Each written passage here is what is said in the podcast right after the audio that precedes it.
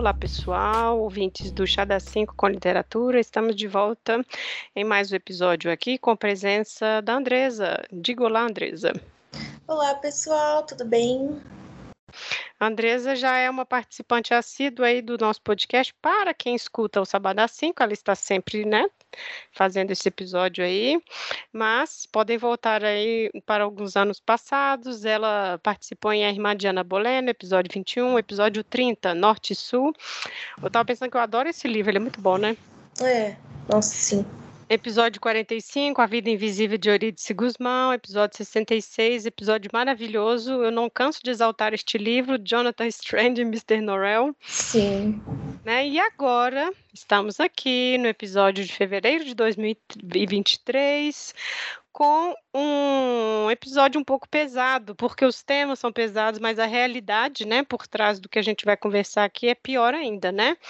A Andresa sugeriu para esse episódio o livro e tese Entre Integralistas e Nazistas: Racismo, Educação e Autoritarismo no Sertão de São Paulo. É um livro de 2021, mas né, uma tese já defendida anteriormente. A gente vai falar um pouco também sobre o autor, né, o, o professor e historiador Sidney Aguilar Filho, é o resultado de uma pesquisa de mais de 20 anos sobre o assunto, né? E por que que você sugeriu esse tema, esse livro? Por que que você acha que é importante as pessoas lerem, saberem, né, estarem aí discutindo sobre? Bom, primeiramente eu conheci esse livro na graduação de história, né? Eu fui apresentada esse esse ao documentário, né, primeiramente ao Sidney pela professora Luana Saturnino numa matéria de Brasil 4 e eu fiquei encantada pela pesquisa, pelo, pela oralidade dele, assim, é uma pesquisa assim que caiu no colo dele, como muitos professores meus já falam que as melhores pesquisas caem no colo assim do hum. historiador, né? Não é nem a gente que escolhe a pesquisa que escolhe a gente, mas enfim, é... além disso de, de falar isso, né, que foi apresentada para essa pesquisa lá na Unicamp. É, é uma pesquisa que ela é extremamente atual. Você lê é, a, a bibliografia que ele usou, você vê os, o, as fontes dele lá da década de 30, uhum. de 40, e parece que a gente está ouvindo alguns dos nossos contemporâneos falando. Então, é, é uma pesquisa é, uma, é um tema muito atual e que a gente vê também é, as, os, esses crimes que foram denunciados na pesquisa acontecendo até o dia até os nossos dias, né? Inclusive nessa semana que saiu a notícia, né, de, de trabalhadores que estavam sendo escravizados lá, né, nas é, vinícolas. Nas vinícolas, né? É uma, era uma empresa, uma empresa terceirizada, mas que as vinícolas não, né, não fizeram uma fiscalização adequada, né? A gente não pode dizer que eles sabiam da coisa, mas assim, né? Ah, mas eu sempre duvido disso, é, eu porque essa acho. desculpa da terceirização é usada também pela fast fashion. É, né? exatamente. É, nossa, as roupas estão produzidas em Bangladesh, não tem como a gente saber, sabe? Isso aí, é, ó, gente, não. Eu fico, eu fico pensando assim, poxa, eles tiveram que fugir para denunciar, né?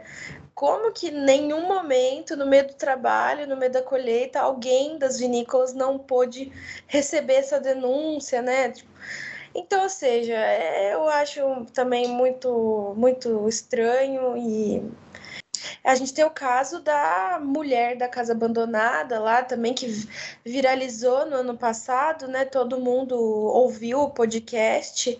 E, e, então a gente tem ainda inúmeros casos de, de trabalho análogo à escravidão aqui no Brasil, que infelizmente é uma realidade muito presente e que a gente não, não sabe quando que isso vai acabar, porque está tão intrínseco na sociedade essa questão da servidão, de pessoas que nasceram para servir, assim, né? Essa, essa sociedade. Mentalidade, né? Essa mentalidade, exatamente. É, é, a, a nossa elite brasileira ela tem uma certeza absoluta de que existe, existem pessoas que nasceram para servir e, e existem pessoas que nasceram para ser servidas, né? Então, isso a gente vai. É, vê desde o começo do Brasil, né? O Brasil nasce da escravização de pessoas e ainda se mantém nessa dinâmica, né?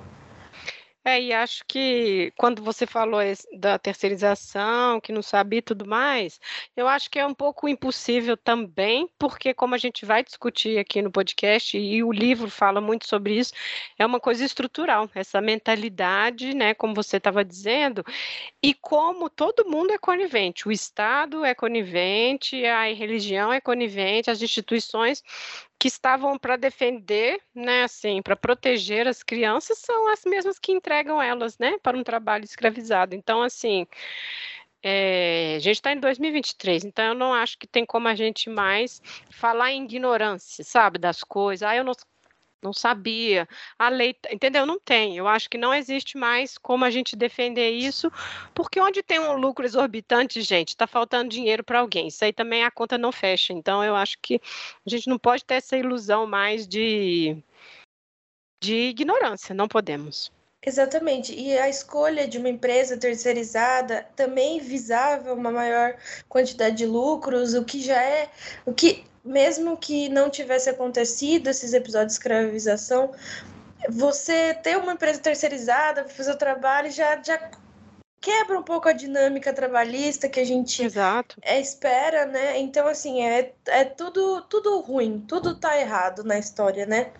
E eu acho que a gente também tem que pensar que a violência se dá em inúmeras formas, de inúmeras formas, em inúmeras camadas. Não é só a violência física que acontece, que destrói as pessoas, né? A gente tem violência psicológica, a gente tem abusos de inúmeras formas que estão muito mais presentes no nosso cotidiano e que na mentalidade. É nesse racismo estrutural, às vezes impede as pessoas de verem que é uma violência, né? Então tem que ficar batendo na tecla, tem que ficar mostrando as histórias, contando essas histórias para que as pessoas entendam como que é, essa violência destrói a vida. E, e como o caso do, do seu Aloísio, que é o menino 23, isso, isso marcou a vida dele de uma forma que, assim, ele infelizmente morreu sem ter visto justiça, né? Então, é, agora eu, eu, já deixo uma, uma indicação que eu vou indicar lá no, no, no final, mas só para. É porque eu quero fazer essa indicação, porque se as pessoas não ouvirem até o final, pelo menos fica aqui, né? Que tem o podcast Projeto Quirino, que é um podcast incrível, maravilhoso e que vai contar inúmeras histórias de, de dessas questões é, e que vai, vai narrar, as pessoas mesmo narram as suas histórias, então a gente tem que ouvir, a gente tem que estar tá atento, vigilante, né, para que um dia tudo isso acabe, né? E, e as pessoas que cometeram esses crimes sejam punidas e cada vez mais rigorosamente, né? Exato. Bom, então vamos lá, né? Quem é o Sidney Aguilar Filho? Esse professor de história, ele é historiador, né?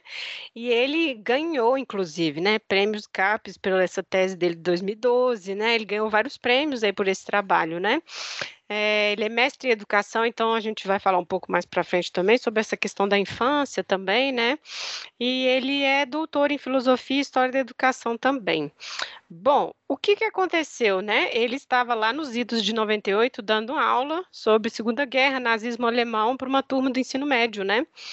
E uma aluna mencionou que na fazenda da família haviam centenas de tijolos com a suástica estampada, né? E aí ela leva para a sala de aula. E aí ele, né, como você disse no início do episódio, né, a pesquisa que cai no colo, né? O tijolinho acendeu ali a luzinha para ele poder dar início aí a essa investigação, né?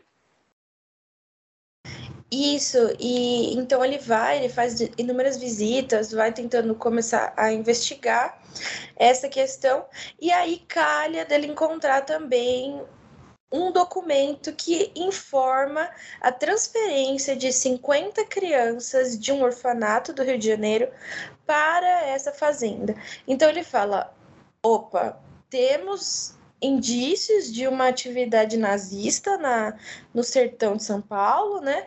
e uma transferência de meninos, em sua grande maioria de meninos negros, para essa fazenda. Então ele começa a investigar porque ele fala: é impossível que essas coisas sejam coincidências, né? Ninguém adota 50 crianças Exato. porque é uma pessoa boa de coração, né? Podem haver, mas assim, é muito esquisito, né? Ainda mais é. com a suástica estampada em inúmeras, é, é, inúmeros objetos e na cultura material como todo da, da fazenda, né?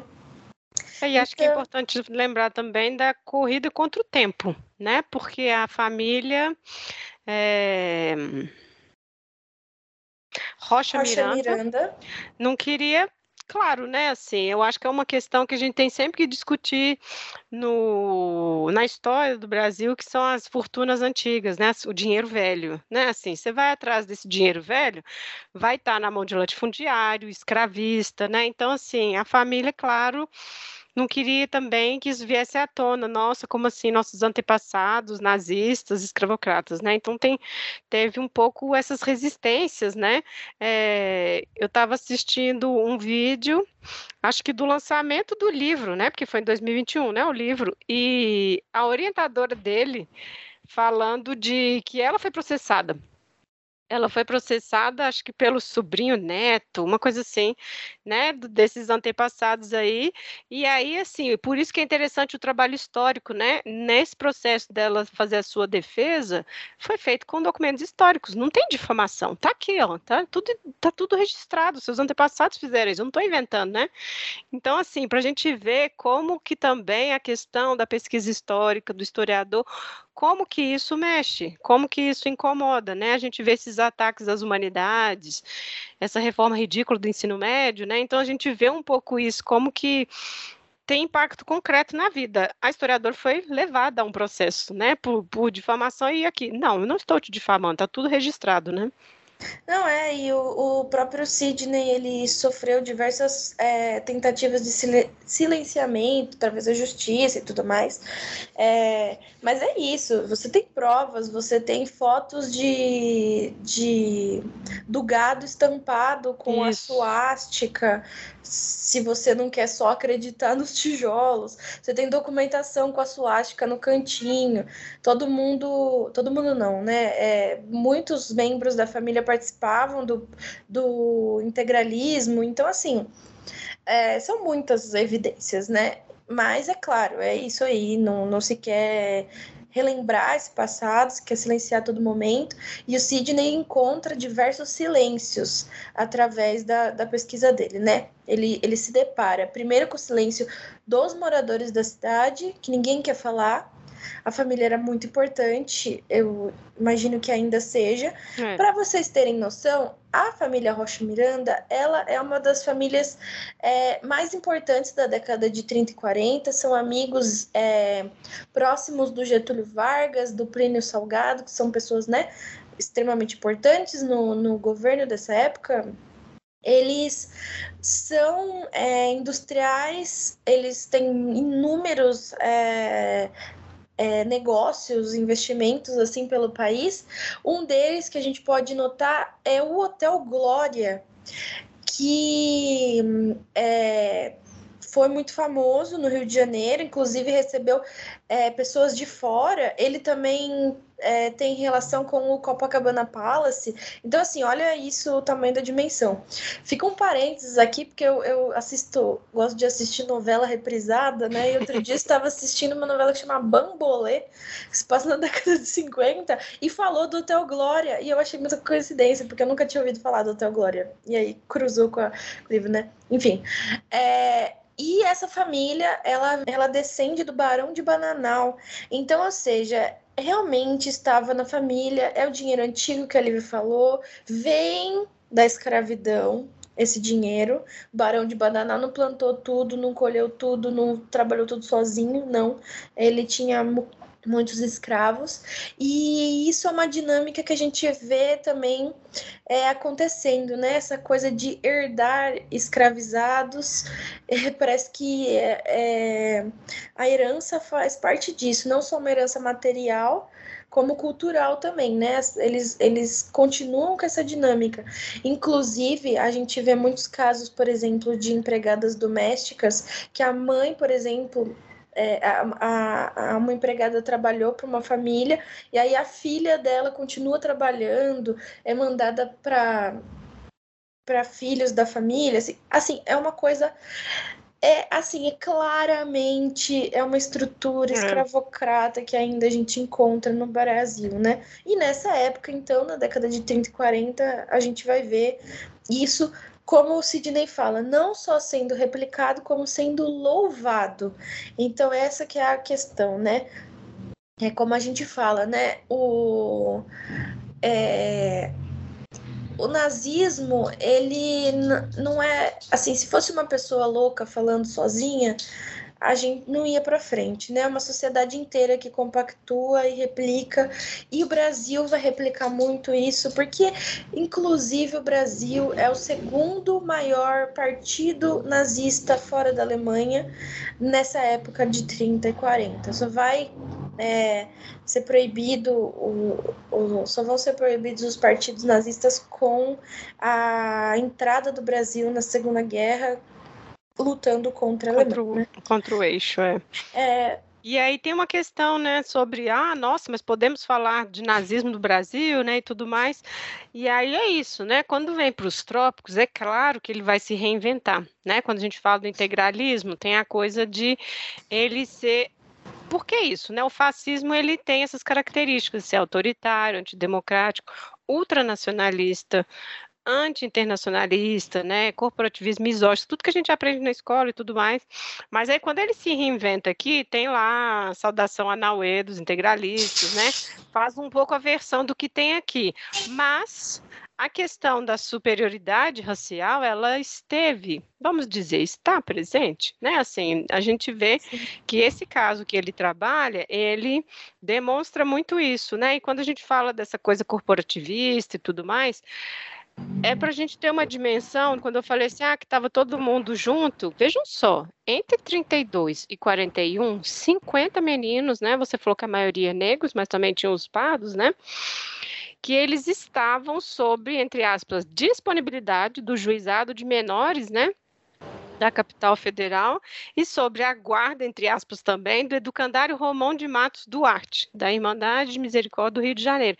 Então, assim, temos duas tutelas do Estado que vão então e né da igreja né que vão então é, dar esses meninos para esses para o Oswaldo né Rocha Miranda que era na época aí esse senhor né então, quando a gente volta lá no início que a gente estava falando que é uma coisa da elite, é uma coisa da mentalidade, é estrutural, né? Assim, esses poderes eles se unem para perpetuar isso, né? O quem nasceu para servir e quem nasceu para ser servido, né? Então, se você pensar, são anos, né? É uma década aí dessa prática comum. E como você disse, é claro que a cidade sabia, né? É claro que as pessoas conhecem, né? Essa história. Sim, e, e, como você disse, é o, o Estado permite, apoia toda essa, essa dinâmica, a, a Irmandade de Misericórdia também, né? Afinal, ela que, que estava cuidando dos meninos anteriormente e aceita é, essa mudança. Não, não, ela não aceita, não. Existe um juiz que era os tutor, o primeiro tutor desses meninos, e daí ele aceita essa transferência, né? É, agora me fugiu o nome do, do juiz, mas, enfim. É, e depois você tem também uma visita de, de membros do governo que fiscalizam essas adoções, né, essas tutelagens, é, e que ele não, não, não nota nada de estranho na, na dinâmica. Ou seja, não porque estavam escondendo, mas porque claramente era aceito. Ele aceitava também que os meninos é, trabalhassem nessas condições. E a gente vai explorar isso, né? Por que, que se, se, se, imaginava que era bom para os meninos trabalharem nessas condições, a gente vai explorar isso ao longo do episódio, mas a gente tem que primeiro esclarecer, né, que esses 50 meninos, eles foram transferidos, né, do Rio de Janeiro para São Paulo, é, eles existia uma. Em teoria, eles iriam estudar, né? Só que nessa época também só se estudava até o quarto ano. Esses meninos, a maioria já estava no terceiro, então, assim, estudaram mais um ano só. Só que estudaram em que condições, né? Eles trabalhavam, acordavam às 5 da manhã, todos os dias, tomavam banho gelado numa piscina. Eles, em seguida, tomavam um, um café da manhã e iam trabalhar como se fossem os adultos, os homens adultos. Eles sempre falam isso, né? E aí eles trabalhavam é, até a hora do almoço, almoçavam. Nessas pequenas, nesses pequenos horários de folgas, eles eram proibidos de brincar, é, não podia. E depois eles entravam a uma hora da tarde na escola, ficavam até as quatro horas da tarde e depois que saíam da escola voltavam a trabalhar até é, os, os outros homens, né, adultos, darem por fim o expediente, né? Então, assim, eles eram vigiados a todo momento por feitores, vamos dizer assim, né? É, armados, inclusive, eles sofriam castigos se desobedecessem, que incluíam palmatórias, ajoelhar no milho, entre outras situações. Nenhum deles tinha assistência médica, inclusive um dos meninos cai de um, de um burro e, e bate a cabeça e nenhum, não é levado ao hospital, não é não, não tem remédios à sua disposição e não tem médico também à sua disposição. Então ele morre depois de algum tempo, que, que é um tempo curto, né? Mas assim, não morre instantaneamente, e é velado e sepultado pelos próprios meninos. Então, assim, são histórias horríveis, né? Você tem inúmeras é, histórias e esse e, é, e chegar nessas histórias também é o segundo silêncio que o Sidney enfrenta, que é o, o dos meninos no começo não quererem falar, né? Quando, quando o Sidney fala, eles já não são mais meninos, são senhores, mas eles, no começo, existe uma. Né, uma um esquecimento mesmo também, né? É... Sabe, do trauma também, né? Sim, é difícil, né? Deve ser é. ter sido muito difícil lembrar, né? E eu acho que assim, quando a gente insiste na coisa do Estado, porque não é assim um indivíduo achando que ele é superior. Não, a Constituição de 1934, né, de Vargas, ela tinha o artigo 138, né, que dizia que era função do Estado, abre aspas, estimular a educação eugênica, fecha aspas. Então assim, era uma estava ali, sabe? É uma coisa da própria política, né? Então, assim, essa coisa da eugenia ali dos anos 30, né? Ela buscava tanto controlar a vida social das pessoas, essa higienização dos espaços urbanos, mas também o rural, né? Então, a gente vê um pouco que, por isso que a gente fala, é uma política de Estado. E é interessante que quando o Sidney propôs isso, falar né, de uma política de Estado eugenista, muitos historiadores foram contra, ficaram incomodados e tudo mais, mas os fatos falam por si, a documentação está aí para comprovar isso, né? A gente faz essa leitura porque a gente consegue compreender. E quando você estava falando dos maus tratos, eu estava pensando nesse é, nessa denúncia aí agora, dessa semana, dessas vinícolas do sul, né? Mesmíssima coisa, eles eram acordados quatro horas da manhã, dormiam em condições precárias, né? Esses cativeiros aí que esse povo tem, comiam comida estragada, então assim, tortura, né? Então assim, a gente insiste nisso porque é a repetição, nunca deixou de existir. Né? Não é que começou a voltar, nunca deixou de existir. Né? Essas pessoas a gente teve a revogação né, da lei e tudo mais, ou o fim da escravidão, mas quando você vê, não é caso isolado, né? Assim, essa política ela nunca parou, né? Ela nunca interrompeu mesmo. Não, e é, é uma questão muito, muito é, brasileira mesmo. O Brasil nasce nessa, nessa dinâmica. Se a gente, quanto mais a gente volta no tempo, mais a gente percebe que isso sempre foi é, muito presente aqui no Brasil.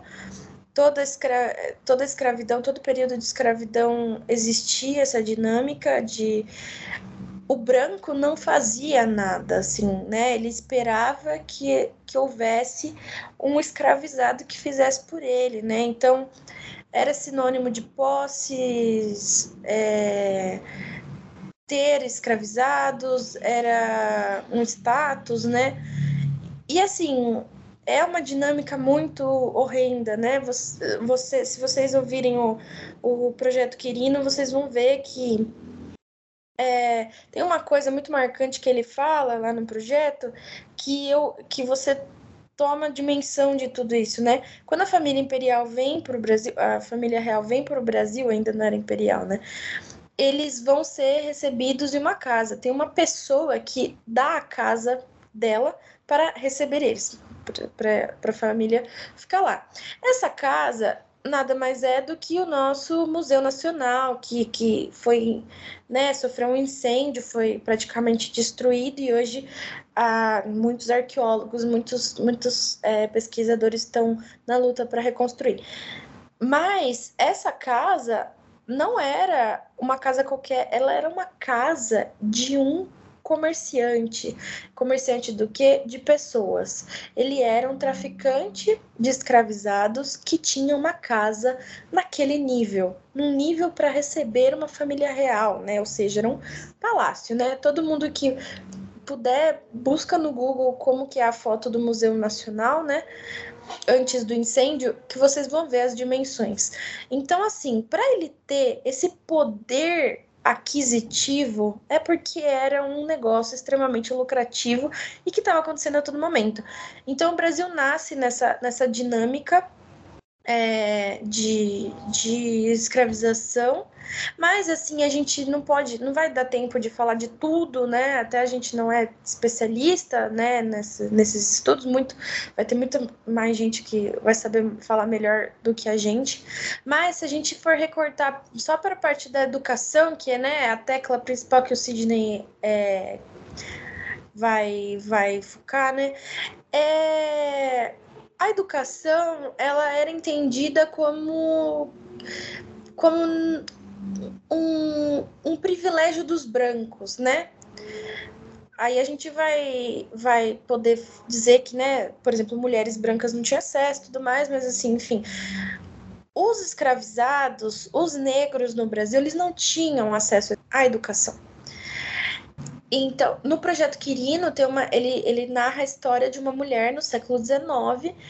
Ela fica viúva, mas por ser negra, o Estado proíbe, proíbe ela de controlar, gerenciar a herança do marido.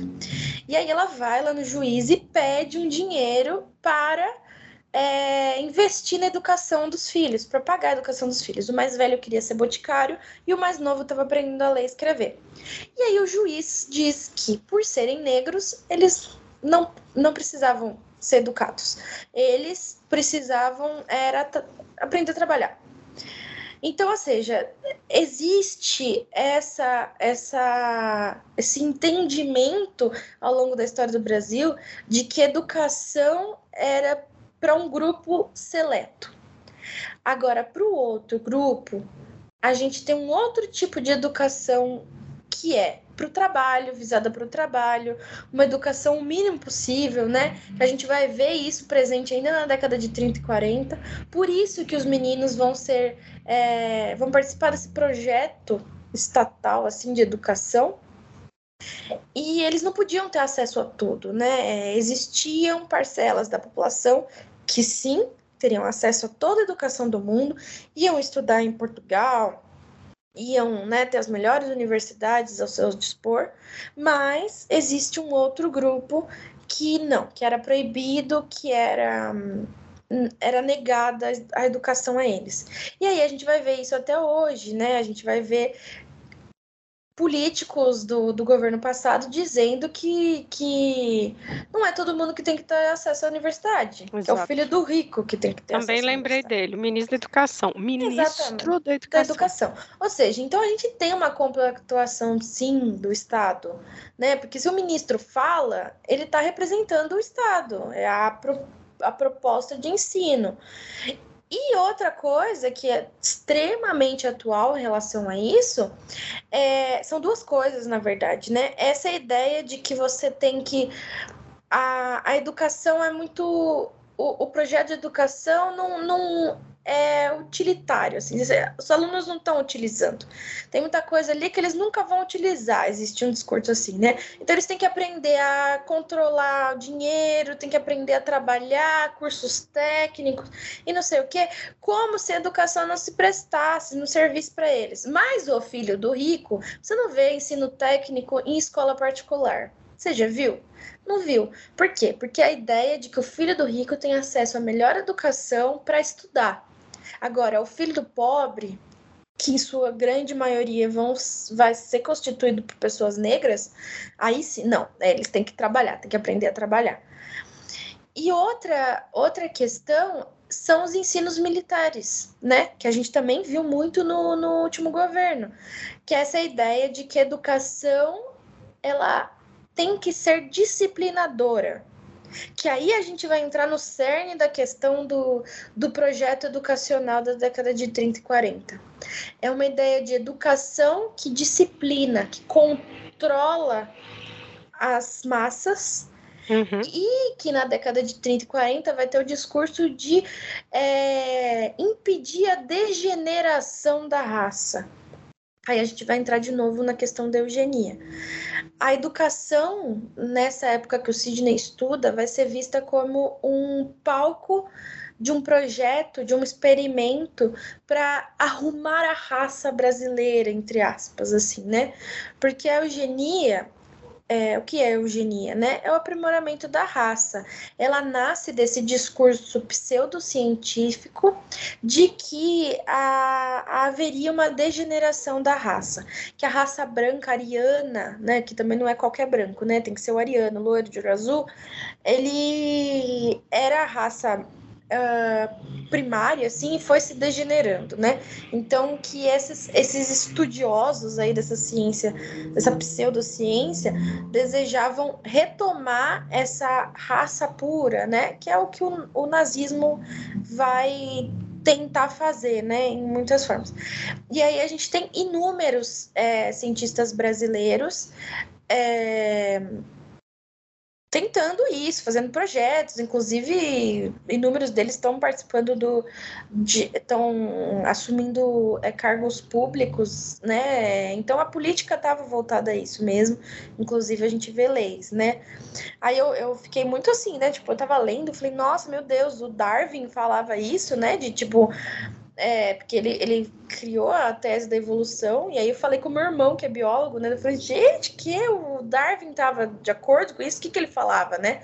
Aí meu irmão falou que não, que parece que o Darwin ele era contra essas ideias, porque vão usar muito da, da teoria do Darwin de evolução das espécies para tentar justificar esse discurso eugenista. Não, e nos diários, né, na escrita dele, ele fala da visita horrível do Brasil que ele fez, né? O choque que ele ficou e ele fala contra a escravidão mesmo, né? Ele ficou, ele ficou chocado, acho que foi no Rio. Ele aportou no Rio alguns dias e foi assim, o show de horrores que era, né? É, e se você estuda mesmo a, a, teoria do Darwin, você vê que não tem absolutamente nada a ver com o discurso eugenista, né? Pelo contrário, quanto mais plural forem as, as as interações assim entre as espécies melhor, mais bem adaptadas ficam, né, as espécies. Então, ou seja, por isso que a pseudociência, porque eles estavam distorcendo o, o, muitas das teses, né, que estavam rolando nessa época. Mas aí a gente também, quando a gente vê a eugenia, a gente não vê só ela no âmbito biológico, assim, né? A gente vê ela no social, porque para você aprimorar uma raça, você tinha que controlar a cultura, controlar a sociedade. Então você existe, existem inúmeras é, tentativas de controlar casamento. Não, assim, gente, pensar na proibição do samba, é. terreiro, as coisas que eram confiscadas, né? Então, assim, para falar o mínimo. Então, quando fala de cultura e tudo, assim, é tudo mesmo, né? Isso é uma política do Estado. É, e, e, é uma política de higienização, que é, é, higiene é uma palavra que assim que eles citam muito, porque é essa tentativa de entre aspas, de limpar, né, a sociedade brasileira. Então é isso. É, você falou do, do, dos cortiços, é, né? Tipo, tem essa questão dos cortiços, de limpar tudo. Quem mora nos cortiços nessa Exato. época, né? Revolta da vacina tinha uma galera tentando derrubar né, esses cortiços, não era só pelo bem-estar da pessoa, para criar uma vacina e tudo mais. Existe esse lado, existe. Mas assim, vamos ser claros, é, eles estavam querendo limpar a cidade. É, da forma mais cruel que. que é, essa, mas entendendo limpeza de entender o outro como menos humano, quase subhumano, porque aí eu acho que a gente, que aí eu acho que a gente entra nessa questão de da desumanização.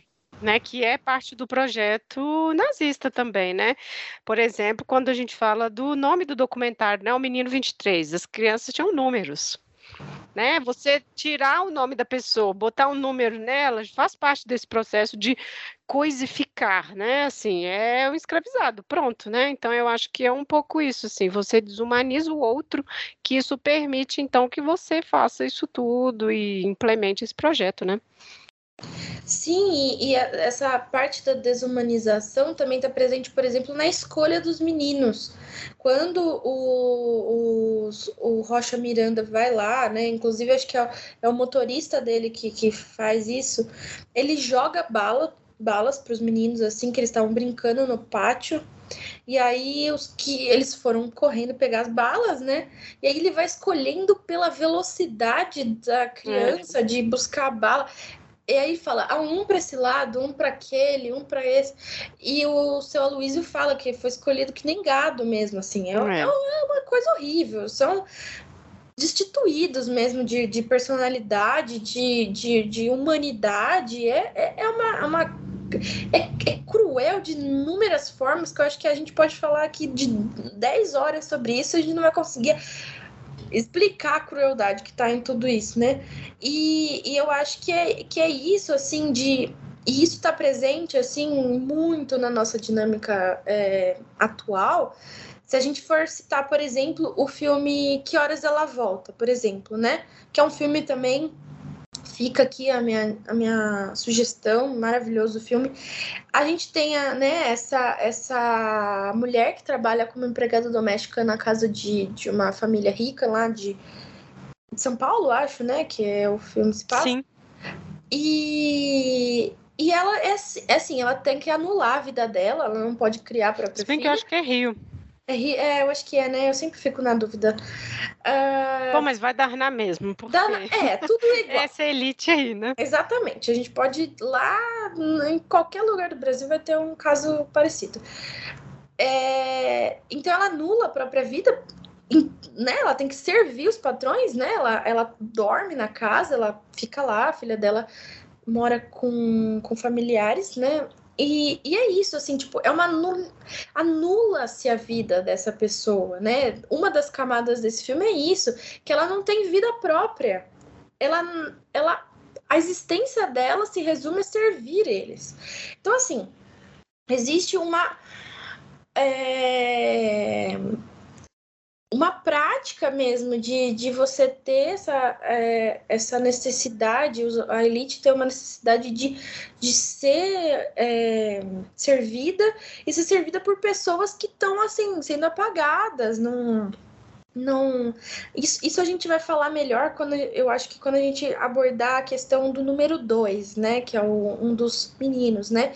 Porque a pesquisa vai se voltar bastante, e também o documentário, né? Para três meninos que passaram pela fazenda, né? O seu Aloísio, é, Silva, né, que é o menino 23, como a gente falou. Uhum. O José Alves de Almeida, que é o conhecido como número 2, e o seu Argemino, né, que é o eu não, agora eu não me recordo qual número, se, se eles falam qual o número que ele recebeu e ele na que fazenda. conseguiu fugir, não foi? Ele conseguiu é. fugir, ele, ele não aguentava mais ali e tudo, né? É, e foge e e, e, passa um tempo morando na rua, né, sendo engraxate. E aí quando estoura a guerra lá, que eles estão, o Brasil entra na guerra, né, na verdade, uh, ele se alista para a Marinha, né? Então ele passa a, a trabalhar na Marinha. E ele, ele até tem uma cena. É outra muito... coisa também, né? A bucha de canhão. Vai o pobre, vai o negro, é... né? Na guerra não, não é mandado filho do rico, né? É, então Porque assim, é até... é uma outra faceta disso aí, do capitalismo, né? Qual que é. Quem que são essas pessoas que são mandadas, né? É, então, até tem uma questão que, que um dos meninos vai ser alistado, sim. É, não, não o Argemino, porque ele vai ser alistado por conta própria em outro, outra situação, mas um dos, um dos, um dos Rocha Miranda alista um dos meninos para ir para a guerra. E o menino vai lá para a guerra e volta louco. O, o seu Aloysio diz que ele morreu louco. Né? Então, assim, imagina Isso. os horrores que ele não viu e tudo mais. Agora, um dos filhos do, do da, né, um desses Rocha Miranda também é alistado. Só que ele vai para os Estados Unidos aprender a a ser piloto, alguma coisa assim. Acho que ele já era piloto, mas vai se aperfeiçoar, sei lá. Mas nunca é mandado para é guerra, né? Porque é isso, assim, é né? Lógico. É só. Tem sempre aqueles empregos. Na guerra tem os empregos é, de inteligência, né? Burocráticos. Assim, tipo, burocráticos. E que, que, que, a galera vai, os ricos vão, mas assim, realmente eles nunca entram no front, né? Eles estão e essa ideia, né, também, né, de tipo, ah, o branco ele tem e o rico tem direito a esse trabalho de inteligência, porque hum, acredita-se que naturalmente ele é mais apto para esses trabalhos, e, e o pobre, o negro vão pro, pro front, pro, pra guerra em si, né, porque eles podem né, morrer, né, assim, vamos dizer. É, inclusive, essa, essa dinâmica da guerra aí, a gente, se, a gente vê na, na própria Guerra do Paraguai, né, lá no, no século XIX, que o Império promete a ah, liberdade. manda crianças também, né? Manda, manda, não, é uma é, uma, é horrível, assim, né? Eu tenho a, uma das minhas vozes, ela, quando ela quando ela, ela fala que eu vem falar comigo, né? Que eu estudo história e tudo mais, ela fala assim: Ah, a história é tão linda. Eu falei assim: É porque você não estudou. Porque assim, tipo, não é lindo, não. É, Pelo contrário, é bem pesado, assim, né? É, mas então, a Guerra do Paraguai é isso: prometeram liberdade para um monte de escravizado para ir na guerra, né? Para os filhos dos dos barões e da nobreza e tal, não ter que, né, ir pra guerra. E aí eles voltam, né? Porque sabe por que, que eles prometeram a liberdade? Porque acreditavam que todo mundo ia morrer na guerra. Era por isso. Mas daí quando muita gente volta, aí fica com essa coisa, ah, que a gente prometeu o quê? Sabe assim, tipo, fica Não era bem assim, veja Não bem. era bem assim, vocês entenderam errado, sei lá, sabe assim, tipo, uma coisa horrível. Mas enfim, é, abordando os, os três meninos mais propriamente, né? A gente vai ter né, 50 meninos, e na verdade existia um segundo plano de levar 100 crianças depois deles, mas o plano é abortado. Mas enfim, esses três meninos que, gente, que o, o Sidney consegue mais é, documentação, mais uh, informações, né? Inclusive entrevistar a, eles mesmo. No caso do, do, do, José Alves de Almeida, que é o conhecido como Dois, ele já tinha falecido, então ele entrevista a família dele, né? Uh, mas a gente tem três situações muito diferentes, né? Que como, como é, os três vivenciaram traumas, os três lidaram, cada um lidou com uma forma diferente, para a gente mostrar como que, que, que é, é diversa essa camada de violência e de, né, de é muito complexo tudo, né? E os três também revelam três categorias assim do racismo que são é, muito complexas também. A palavra sempre é complexa porque é, é muito difícil, né, estudar isso daí. É, são muitas, muitas camadas, né? Mas enfim, o, o Aloísio Silva, que é o menino 23, ele é um dos que mais vão vai aparecer as informações dele, né? Ele dá uma entrevista no livro. A gente tem a entrevista transcrita é, de forma integral, se vocês quiserem ler também, depois da pesquisa tem a entrevista. Mas o, o seu Luísio, ele é um dos que mais sente revolta. Ele, ele, ele é o, a, a revolta em pessoa. Consciência, né? Eu acho. Porque o outro a gente vê ele. A família era boa para mim, né? Ele, coitado, ele tinha um pouco essa coisa é. da de não perceber, talvez, e aí a gente pode depois, talvez, discutir sobre como lidar com o trauma na história, é, né? Assim, sim, ele sim. viu o passado desse jeito, né? Assim, mas o, é. O Aloysio não, ele tinha plena consciência, ele quando fala da escolha, como foram escolhidos, dos maus tratos, né, ele tinha, do sofrimento dos outros, né?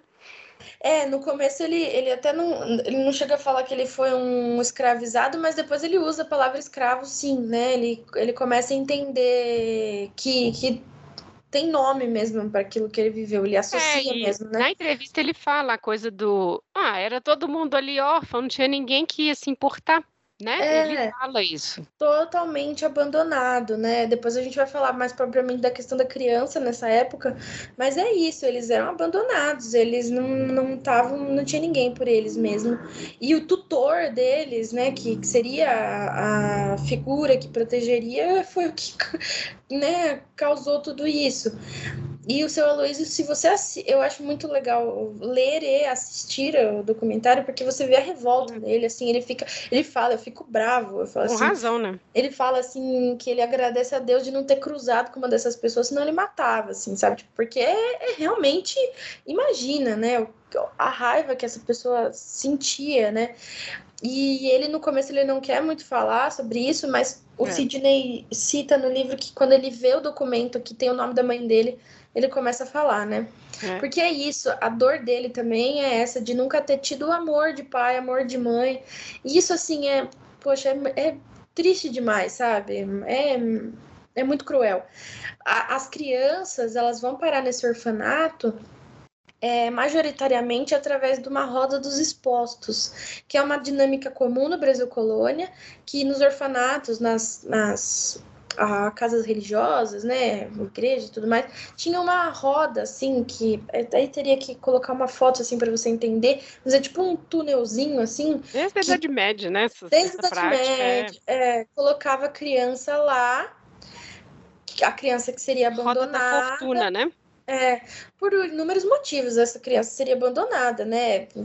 Pode ser um filho fora do casamento, um sem condições financeiras, aí você né, tem um leque de é. possibilidades. Aí ele gira, a pessoa girava essa roda e tocava a campainha, daí a, a madre freira, né, a pessoa que trabalhava naquela, naquela instituição religiosa, pegava a criança e aí eles cuidavam. Só que a, nessa época o educandário ele estava muito cheio, porque ele é um dos últimos a terminar com essa com essa prática da roda dos expostos então, assim, tinha muita criança e tudo mais, né? Mas, né, não que isso seja uma desculpa, né, uma é. justificativa, é. pelo contrário, né, mas é a, é a justificativa que eles dão, né, eles, o próprio educandário, assim, dá, né, mas, assim, é, é, então o seu Aloysio, ele tem muita raiva, ele tem muita... É, é, um, é um trauma muito perceptível, né, e ele vai ser a fonte principal, né, do, do, do Sidney, mas como o trabalho do historiador não pode se dar, né, só por uma fonte, ele faz o cruzamento de, de inúmeras fontes, fontes documentais, materiais, além da memória, né. É, depois a gente vai falar melhor de como lidar com memória, né, e tudo mais no trabalho do historiador, mas é, o, o seu Luiz, então, é uma das, das das fontes principais do, do estudo, né? Então se dá muito bem dá, dá pra gente perceber muito. E, dá, e ele mostra também, o, fi, o, o filho do seu Luísio mostra que ele sofreu discriminação também por ter a pele mais escura que os outros meninos. Então existia ainda essa camada, né, de, de violência mais aí. Aí a gente tem o seu Angelino, que foi o que fugiu, que foi para a Marinha, né? Ele sempre dá muita risada, brinca com as situações, assim, né? Em alguns momentos ele fala sério, mas logo faz uma piadinha. Então, assim, outro modo de lidar também com o trauma, né? Não tem certo e errado, né? Porque, coitado, foi a forma que eles encontraram para sobreviver a tudo aquilo que eles vivenciaram. Mas é engraçado que ele não contava nem para a família dele. A família dele, a esposa dele, não sabia de nada do que ele tinha sofrido. É assim, sabe? Então, assim, é, foi, foi uma forma dele de sobrevivência mesmo. e que ele escolheu assim, aparentemente ele parece ter escolhido deixar para lá, esquecer o passado, assim, né? Enquanto seu Aloysio nunca esquece, nunca. Ele, ele fala que ele, ah, às vezes eu paro aqui nessa árvore e fico lembrando e me dá raiva. Então, assim, é uma coisa muito. É, são formas diferentes de entender a, a, o trauma deles que eles viveram, né? Agora, o José Alves de Almeida, eu, eu sempre achei a, a parte dele é, também cruel, porque Mais a violência. Difícil, é. É, a, a, violência que ele sofreu não foi física, mas foi um, uma ilusão que é, é, assim, essa elite, ela é cruel, ela ilude. Quando ela não bate, ela ilude. E isso também foi destruiu ele. Destruiu porque o 2, né, que é esse, o, o José Alves, ele foi escolhido para trabalhar na casa. Então ele não trabalhava na roça, ele trabalhava na casa, ele aprendeu a cozinhar, ele era mordomo, mas ele sempre, os Rocha Miranda sempre disseram que ele era parte da família. E, e, eh, parêntese, é um argumento comum ainda hoje, né? Exatamente, que a gente vai ver, por exemplo, no caso da mulher eh, da casa abandonada. Ah, ela era da família. Aí tem uma tem uma juíza que fala no podcast, fala assim: "Ah, se ela é da família, então a herança dela, como que ficou, né?" Nunca tem herança, né? Obviamente. Claro. É, mas é, em, e o 2, ele vai ser. Ele vai ter tudo. Ele nenhum deles nunca recebeu salário. Inclusive o 2, que trabalhava na casa. Mas a diva, Divanir, né, que é a esposa dele, diz que, que ele tinha tudo, né? Ele tinha. As pessoas, a, a família comprava roupas para ele, ele convivia muito com o Renato Rocha Miranda, né? É, então ele, ele cuidava desse menino quando ele ia para fazenda. Então ele cresceu entendendo que ele era parte da família, sim. Diferente dos que estavam lá diferente na Diferente dos que estavam. Né? É, então ele se via como diferente, até ele dedurava algumas coisas que os meninos faziam, porque ele se via como diferente realmente. Ele foi levado a entender que ele era diferente e que ele era da família. E ele nunca pensou em, em juntar um dinheiro para a família dele, né, para os filhos dele, para a esposa, porque é isso. Ele achou, ele tinha certeza absoluta que ele ia dar uma parte da, da herança. Ele achou que ele tinha direito. E aí é, a filha dele diz, ele, ele, ele é, ao longo dos anos ele se tornou alcoólatra e ele, ela falou que ele podia beber muito, mas ele sempre era muito lúcido, né? E ele falava das injustiças, que não era justo, que ele tinha direito, aquilo tudo, que ele era tratado diferente. Então, assim, a bebida com certeza serviu para dar um, um amortecimento naquela dor que ele estava sentindo de, de, de achar que era igual, mas na verdade não, né? Ele sabia no fundo que ele não era igual. Isso eu acho de uma crueldade tão gigantesca, porque ele morre sem assim, na, na, nessa, nessa amargura, né? É, é, horrível o que eles fazem. E essa elite é cruel mesmo. Tem, tem um, uma parte no podcast, eu não vou me lembrar quem que fala isso, no, no Projeto Querino, que teve muita gente que falava que no Brasil o racismo era mais leve porque não foi feito um apartheid, uma, segre uma segregação racial, uma lei, né? Que, uhum. Como nos Estados Unidos. Mas ela fala que, essa historiadora fala que não, que no Brasil não precisou fazer uma lei, porque já era tão comum, já era prática, não precisou nem fazer a lei. Então, assim, é uma o, Brasil é não é para os fracos, assim, sabe? Estudar a história do Brasil é, é ver que a gente a terra assim foi colonizada por gente podre mesmo, assim, né? E, e é isso. Então, o 2 é, é muito triste ver a história dele, assim. A, a esposa dele fala: ah, não, mas eles devem. As famílias davam de tudo, a família não sei o quê. Mas assim. Mas também vamos pensar por que, que dava de tudo? Entre parênteses, dar, né?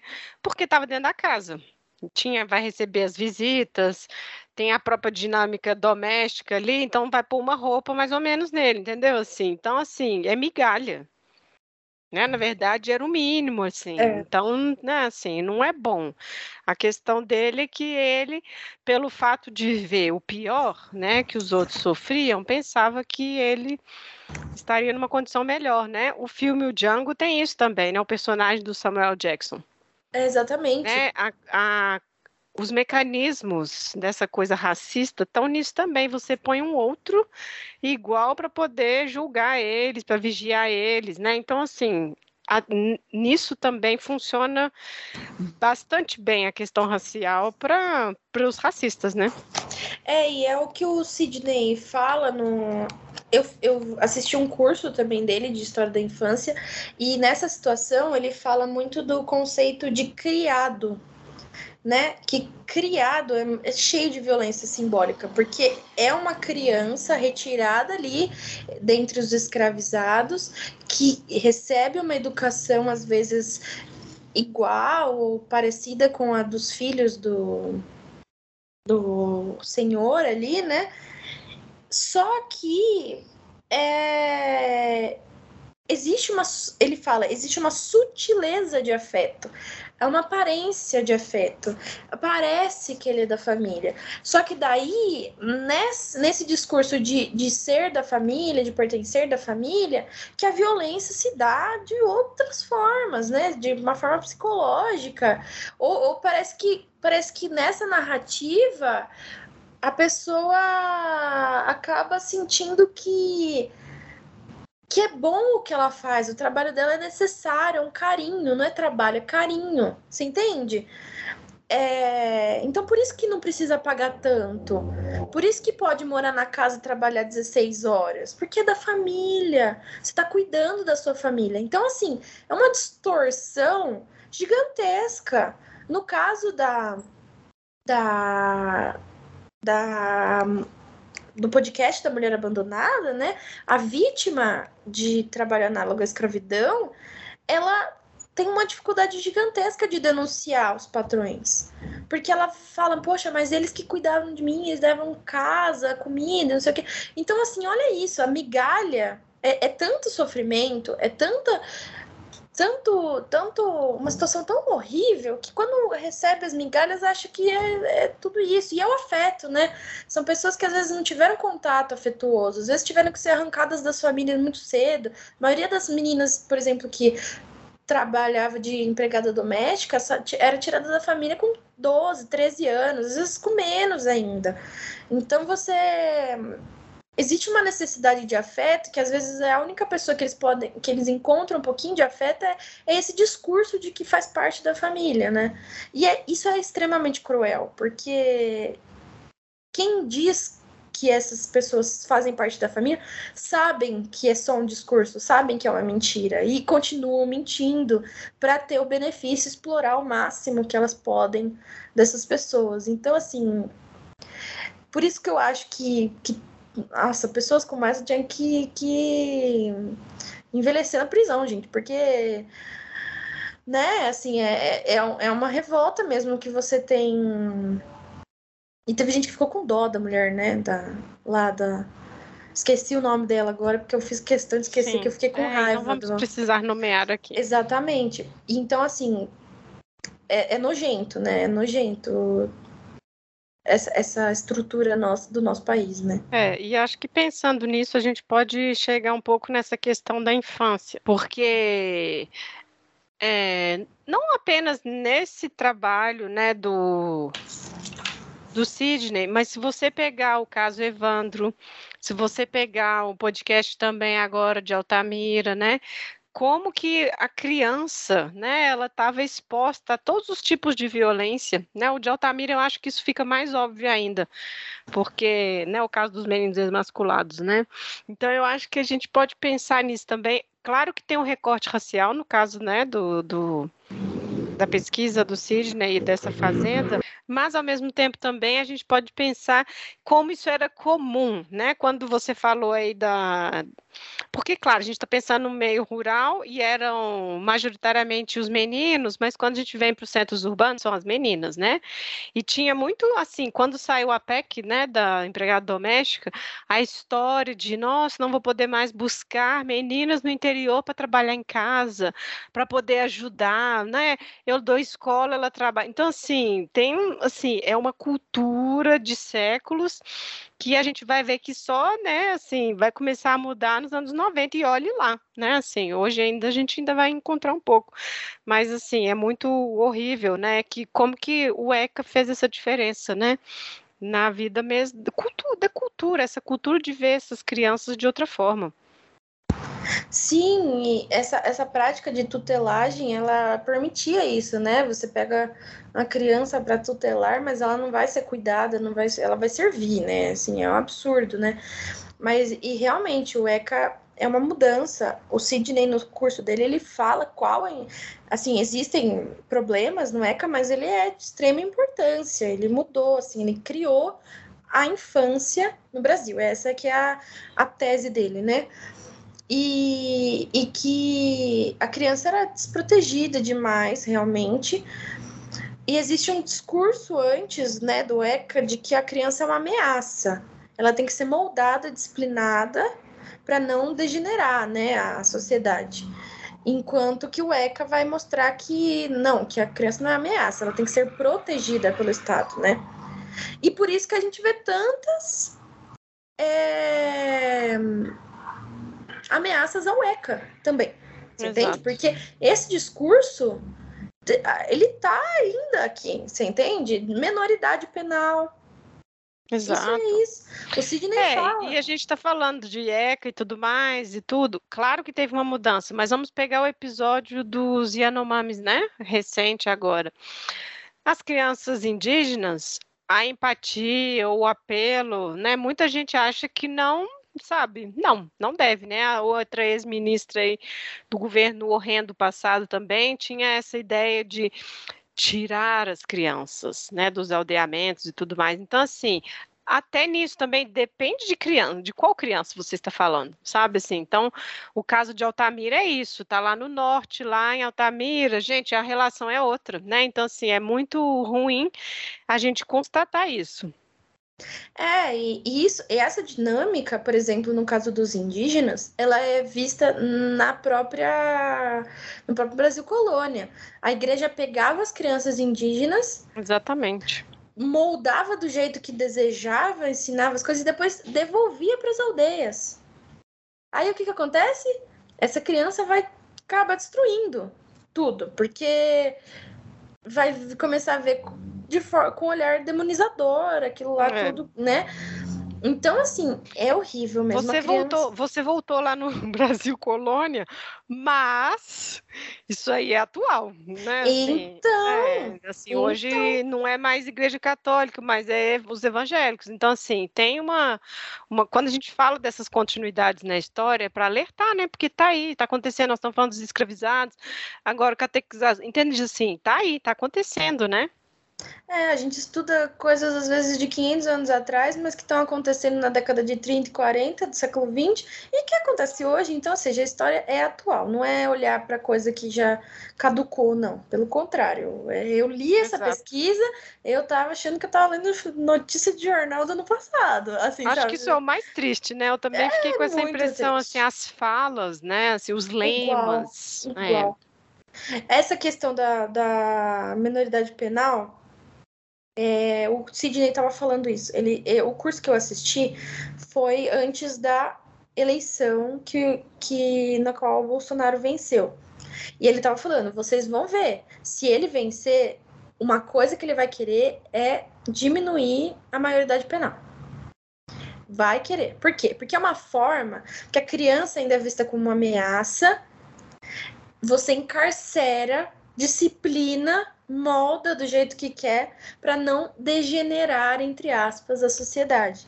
Então é isso, sabe? As FEBENs, a, esse, esse encarceramento em massa que a gente vê, porque é isso, no, no, no... Isso é uma característica de política do Estado, né? Quando você isso, não pode destruir o grupo, você institucionaliza a repressão. Exatamente, é era isso. isso que eu ia falar, no, no documentário eles falam isso, né? Se você não destrói né, a bala, como também a gente vê isso acontecendo a todo momento, né? Aquelas balas perdidas que sabem muito bem que corpos encontrar, né? Você institucionaliza, você você molda de outras formas, né? Você suprime, proíbe muitas coisas, né? Então, na década de 30 e 40, você tem um absurdo número, um crescente número de crimes de vadiagem, gatunagem e tralalás, que é para encarcerar essas crianças. Entende? Que é, é, elas não. É como se elas não tivessem direito à liberdade mesmo numa democracia, né? Que não era o caso, né? A gente. o Getúlio Vargas também é um, um regime autoritário. Mas assim, não tinha direito à liberdade nenhuma, né? Nenhuma, em nenhuma questão. O Sidney, ele tá em outras pesquisas também, pelo menos na época que eu assisti o, o, o curso, ouvi ele falar de, da questão da esterilização é, forçada de presas, que acontecia isso em algumas décadas atrás. Essa pesquisa eu ainda não li, não tive muito acesso, só ouvi ele falar assim meio por cima, então não posso dizer muito, né, porque não sei. Mas assim, ou seja, existia na década de 70 também isso. Então, assim, é, uma, é, uma, é um, esse desejo de esterilizar, de, de tudo. E a eugenia, gente, ela tá presente tanto no nosso tempo, porque uma coisa que o, que o Sidney fez logo no começo do curso dele de História da Infância foi levar a revista Capricho, Toda Tim, essas coisas, essas revistinhas assim, né? E aí, assim, se você olhasse nas revistas, só tinha menina branca ou meninos brancos, né? Que as, as revistas eram mais voltadas. É, e fora uma assim, sexualização, assim. Né? Sexualização, né? é, entre, e aí por diante. Mas assim, você vê isso nas revistas que ele estuda também na década de 30, 40. Existe uma essa cultura de mostrar que o branco é, é superior, ele tá participando só né, na, na TV, na, sei lá, em todas as, as mídias a, é, a gente só se vê branco. Mas a, a, a revista Capricho ela acabou, sei lá, acho que foi de 2015, 2016, assim, ela é de ontem. Eu li a revista Capricho. Eu tenho ainda guardado algumas, que até não Nossa, quis jogar meu pai fora. odiava. Eu lia das minhas colegas na escola, ele odiava. Então, porque era só podridão mesmo, seu pai tinha toda razão. Mas assim, a gente às vezes não tinha noção do que era aquilo. Só que assim, veja por outros outros lados agora, que tá assim, é uma discussão agora grande no TikTok e que está né, acessível a todo mundo que frequenta essa rede social. Os filtros, os filtros que coloca no rosto, que diminui nariz, que deixa a pele esbranquiçada. Tem uns que deixam a pele mais branca. É, sei lá, elas colocam feições arianas na, nas pessoas, entende? Então você tem sim essa dinâmica eugenista até hoje. E assim, naturalizada, ninguém estranha, porque é tão, tão, tão comum que você não, não vê problema logo de cara. Você só vê quando você é apresentado esses tipos de história, né? Por isso a história se faz tão importante mesmo. Isso, e agora que você está dizendo isso aí, eu acho que a gente caminha para o fim, que é falar sobre esse valor do trabalho do historiador. Não apenas para puxar a sardinha para o nosso lado, mas da importância, né? Assim, quando tanto a, o livro que foi publicado, tanto a tese, né, ele teve bolsa, quanto o documentário, tudo é 100% financiado pelo dinheiro público. Né? Então, quando as pessoas ficam falando de ah, o tanto dinheiro que vai para a universidade, né? qual que é o retorno para a sociedade, é esse, é esse o retorno, mostrar que a gente está vivendo esse looping de repetição, de escravidão, de eugenia. Então, assim, eu acho que isso fica muito é, forte, assim, com esse trabalho que é feito, né? Assim, tem 20 anos que esse cara está nessa. E de um, ele vai expandindo para o outro, né? Você está falando a coisa da esterilização, a, a, a o estudo da infância, né? O tanto de coisa que envolve isso, né? A procura do, dos materiais, né? Depois ali a luta para poder preservar o patrimônio histórico, né? Assim, os relatos do, do próprio pessoal dos arquivos carregando tijolo dentro do carro, porque eles iam destruir tudo. Não era interesse manter isso aí, né? Para poder provar esse passado escravocrata, né? Então aí eu acho que entra a gente assim bater nessa tecla dessa importância de financiamento de pesquisa, né? Eu acho que, enfim, que a gente está voltando a ver, começando agora de novo, né?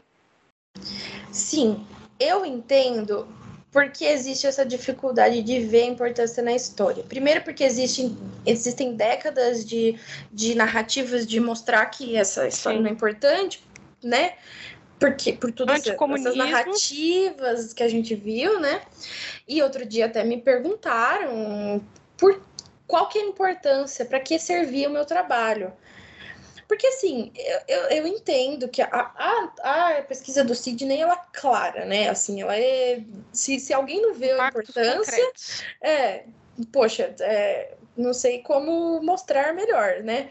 Mas, tá certo, eu estudo bruxaria, Lívia também, né? Fica um pouco mais, talvez, é, abstrata, a importância e tudo mais. Mas é isso. Mas ainda pesquisa, assim. A pesquisa histórica, ela dá voz pra gente que não conseguiu ter voz na nas épocas dela, que sofreu, que tudo mais.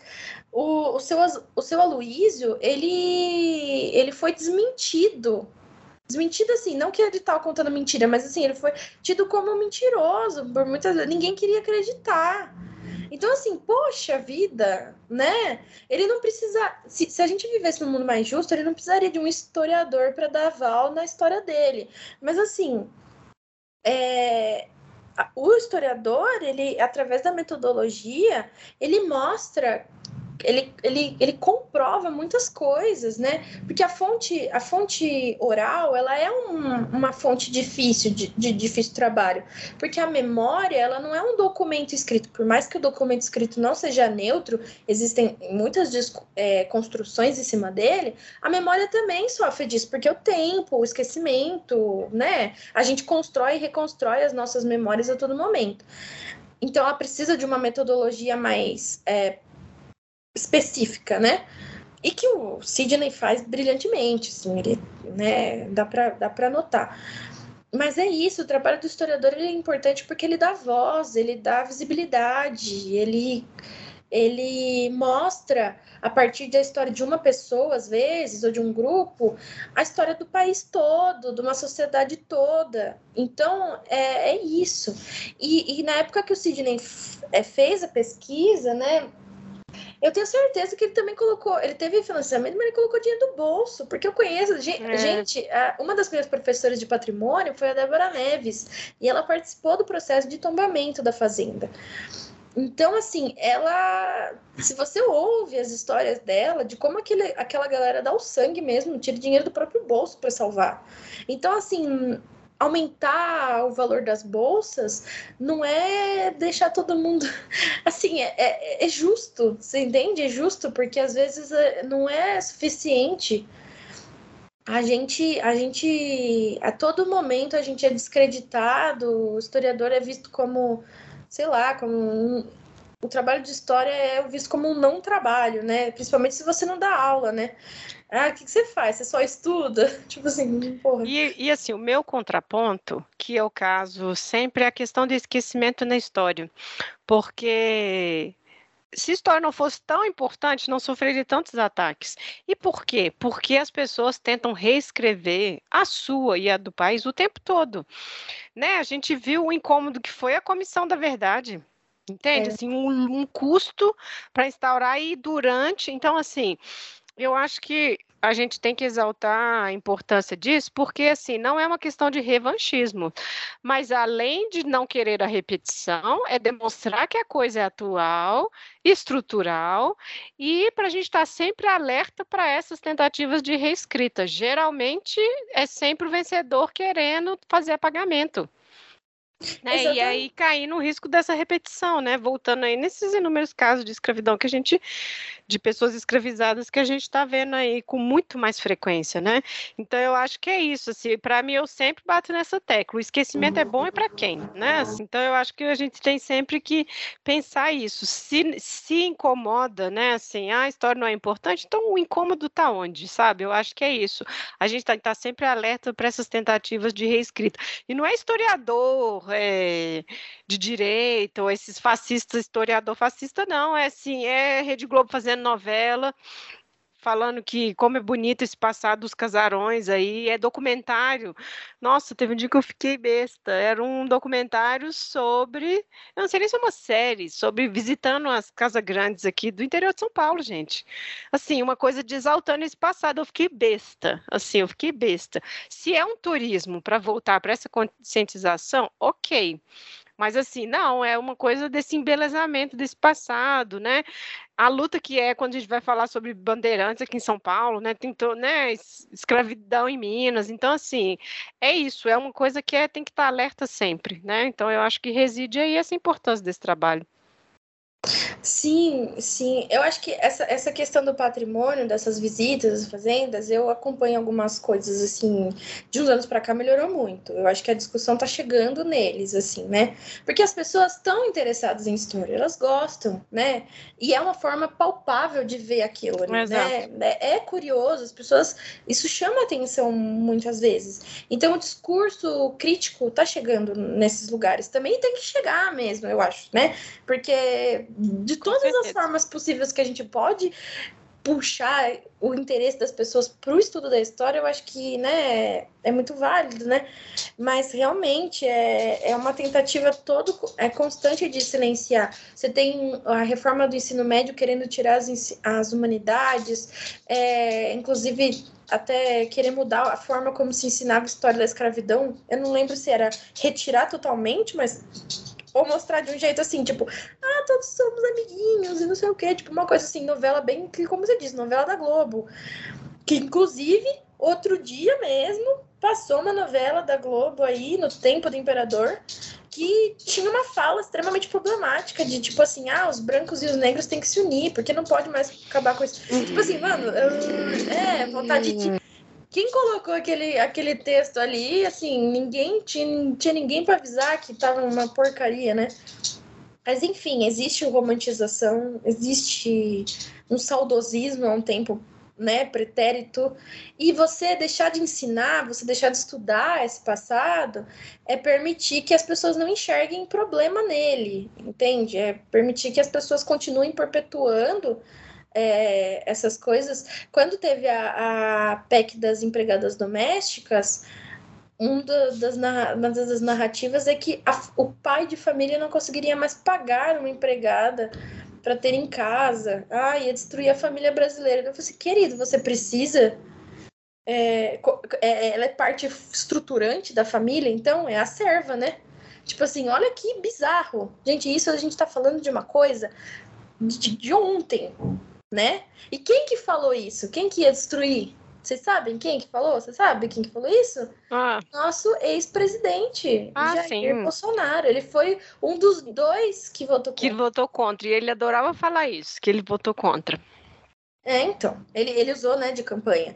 Então, assim, é, é, a história, essa, essa história é mais fresca que, que verdura tirada do pé, assim, sabe? É uma coisa assim extremamente fresca. Tá, tá, tá nos nossos dias. Acho que não tem como passar uma semana sem olhar jornal e, e ver algo do tipo. É muito é triste, assim, mas é, a gente tem que ficar falando, é. falando, falando até que isso uh, seja de conhecimento geral. Menino 23, um documentário que eu, nossa, é, eu já, já falei para tanta gente, assim. É, quando eu postei no Instagram que a gente ia falar, muita gente comentou, tipo, nossa, assisti, acho que todo mundo tem que assistir, já passei em sala de aula uhum. e tudo mais, né? Então, assim, acho que é uma coisa que é um consenso. E aí, assim, né? Acho que pela discussão do, do, do, nosso episódio, as pessoas já entenderam que a gente indica tudo, né?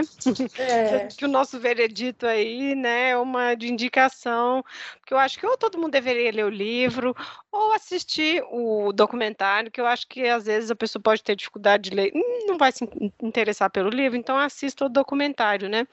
A primeira vez que eu assisti o documentário, eu estava com a minha mãe, eu falei, não, vamos, senta aí, vamos assistir tudo. Ela ficou chocada, tipo assim, nossa, não sabia, sabe? Então, assim, eu, eu acho que é uma porta de entrada para pensar um monte de outras questões. Eu acho que fica a indicação aí. Eu fiz isso também, quando eu assisti na Unicamp, logo em seguida, no final de semana, sentei meus pais e meus avós para assistir Menino 23, assim, no, é, no, no, encontro aí. E assim, meus avós ficaram extremamente incomodados porque eles faziam parte dessa narrativa, né? Nasceram na década de 30 e 40, né? Então, assim, não sei qual foi a opinião deles sobre o, documentário, mas meus pais ficaram extremamente chocados. A minha mãe começou a, também a, a falar para todo mundo, meu pai também falou para todo mundo. Então, assim, abriu uma, uma porteira na cabeça deles, assim, que é. eu acho que com, quanto mais a gente assistir, mais a gente falar mas a gente mostrar para todo mundo é muito importante, né? E isso graças ao financiamento público, né, que fez esse trabalho incrível, não só da, permitiu a tese, né? Se eu não me engano, o livro também tem ajuda do, de financiamento, né, para publicação. Uhum. E o documentário, né? O documentário está disponível no YouTube, Sim. mas é, o Sidney, na época que ele mostrou lá na escola, na, na Unicamp, desculpa, ele disse que quando você entra em contato com o pessoal do documentário, você tem. Eles mandam um DVD para mostrar nas escolas. Então, assim, se, se, se, se, eles desejam, se as pessoas desejam ir por essa. Acho que cópia digital também eles devem mandar agora, né? Sim. né? Porque DVD já ficou um pouco do passado, né? Mas enfim, tem no YouTube também a, é. É, o, o documentário completo, né? É, então já entrando nas indicações, claro, o primeiro é o documentário, né? Ele até ganhou o prêmio, né? O Grande Prêmio de Cinema Brasileiro de melhor documentário em 2017. Assim, a gente passou muito ano passando, né, sobre a questão mesmo do integralismo. Então, para quem interessa, eu acho que o podcast História FM, né, o episódio 19, ele é sobre integralismo, das origens ao neofascismo do século XXI, com o professor Odilon Caldeira, lá da Federal do Juiz de Fora. Eu indicaria também, também está no YouTube, é uma reportagem de 2013, então está completando 10 anos, veja só, sobre né, a antiga revista de história que era da Biblioteca Nacional, né, entre a sua, acho que é palmatória. Então é um também está no YouTube, né? Para quem quiser, aparece o seu Aloísio também. E aparece o aquele outro que trabalha, Tanhão, que trabalha na, na fazenda, fazenda. ele também participa no, dessa reportagem. Ah, a gente tem que fazer um adendo a ele também, porque ele foi uma pessoa que ele encontrou os tijolos, perguntou para todo mundo, ele estava muito incomodado com aquilo, ele fez uma pesquisa mesmo, não, ele não é historiador, mas assim, agiu como se fosse um mesmo, porque ele foi atrás das informações e encontrou bastante silêncio também. E aí depois de 10 anos, acho que o, o Sidney encontrou com ele, então assim, uma hora a verdade veio à tona, né? É, eu vou, vou indicar, como eu já indiquei, né, agora, é, o Projeto Quirino, podcast proje, por, Projeto Quirino, da Rádio Novelo. Se vocês querem conhecer a história do Brasil, assim, ó, é maravilhoso, é. uma narrativa incrível, é bem tipo radionovela mesmo, sabe? Aquela de, de narrar e ouvir as pessoas, eu achei muito bom. Uh, também indico o livro Holocausto Brasileiro nessa questão dessa política de higienização da, da do Brasil, né? Tem o, o, documentário também sobre o livro, eu agora esqueci de pegar o nome, mas assim, existem, se colocar no, no, no YouTube, tem muitos documentários, tem muitas reportagens sobre isso, é, pode servir de, de trampolim para outras pesquisas, né? O Aí, assim, se vocês olharem na editora Unicamp, no site da editora Unicamp, existem trabalhos, inúmeros trabalhos sobre escravidão no Brasil, sobre racismo e, e, e vira e mexe tem feira do livro, que dá para comprar os livros com 50% de desconto. Então, assim, existem inúmeras obras que dá para citar aqui e eu acho que uma, uma, um jeito legal é isso, de, de fuçar lá no na editora Unicamp, que, nossa, tem bastante trabalho importante lá. É isso, então. Bom, ficou um episódio meio longo, mas eu acho que é porque o assunto, enfim, tem ecos muito, muito atuais, né? Assim, estamos saindo de um governo horroroso aí que uh, pleiteava tudo isso, né? Então vamos ver aí. Agora a gente está sempre mais alerta com isso, né? Então, eu queria agradecer a Andresa pela sugestão, pela participação. Ah, eu que agradeço o convite novamente e muito obrigada por ouvirem a gente até agora, até aqui. E assistam e ouçam tudo que a gente encomenda. E leiam, é. Leiam, é, leiam, sempre leiam, sobretudo. É. muito obrigada. É isso então, pessoal. Estamos lá em todas as redes. Comentem, compartilhem, né? Deem um feedback aí. É isso então. Até mais. Até.